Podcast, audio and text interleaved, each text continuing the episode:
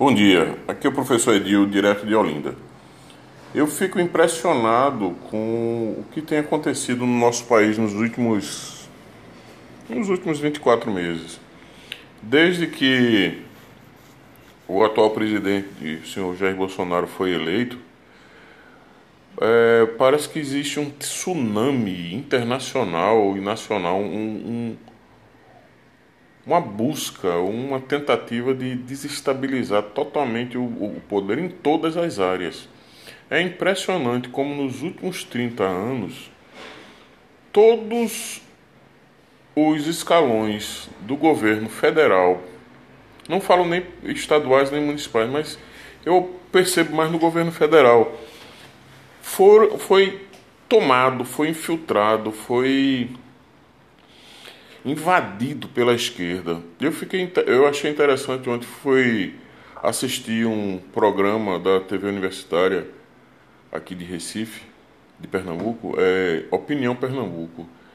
Veja só, é um, é um programa sobre opinião, sobre debate, sobre, vamos debater alguns, alguns pontos de vista, alguma e se coloca para debater, não, não é um debate, não é uma opinião. É uma tentativa de doutrinação. Se botam dois professores de esquerda, né, uma de história e um, um advogado, mas totalmente de esquerda.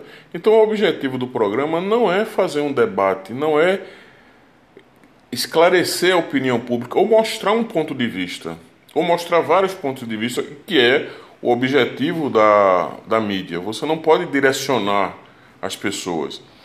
Então, simplesmente, pega uma pessoa que diz que o capitalismo é o berço do nazifascismo.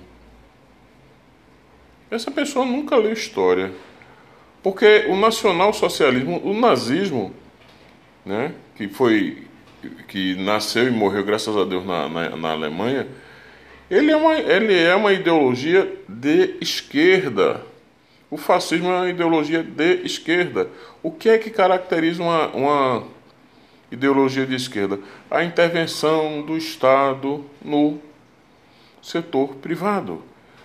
Então, na, na, na Alemanha, na, na Itália, o Estado mantinha, o Estado controlava, o Estado era o dono do, da, da, economia, ele se infiltrou na economia e controlava. Né? E é a mesma coisa na Rússia, é a mesma coisa no comunismo. O comunismo é uma ditadura, onde ele foi implantado é uma ditadura. O comunismo não sobreviveu. E outra coisa, aí o cara vem lá e diz que o a grande crise do capitalismo. Meu amigo, não existe crise do comunismo, porque o comunismo nunca sobreviveu, nunca existiu.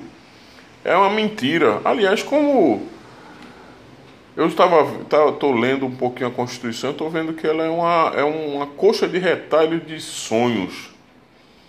A nossa Constituição é uma coxa de retalho de utopias. Né? Que fazem bem pra, para o ego, mas que na prática não funciona. Né? Você vê, uma, uma, uma só uma, o salário mínimo. O salário mínimo é absurdo que tem escrito na Constituição. E a Constituição não foi para definir salário mínimo. Então pegaram a nossa Constituição, e aliás, interessante, eu estava lendo uma, uma da, das, das crônicas do Dr. Roberto Campos, e ele diz assim é estranha essa Constituição de 1988, porque Constituição num país, né, ela é editada no momento que existe uma ruptura institucional. Em 1985 não houve ruptura institucional. Simplesmente os militares saíram do poder e de, entregaram o poder aos, ao, ao, a um grupo. Né? E esse grupo, insatisfeito, com a Constituição que existia, em 1988 publicou essa coxa de retalhos que tem um conhecido meu que chama Frankenstein, né? que é uma montagem de um bocado de coisa que não funciona. 80% da nossa Constituição não funciona. A prova disso é a quantidade de emendas constitucionais que existem. Né? Bom dia, voltarei para continuarmos nossa conversa.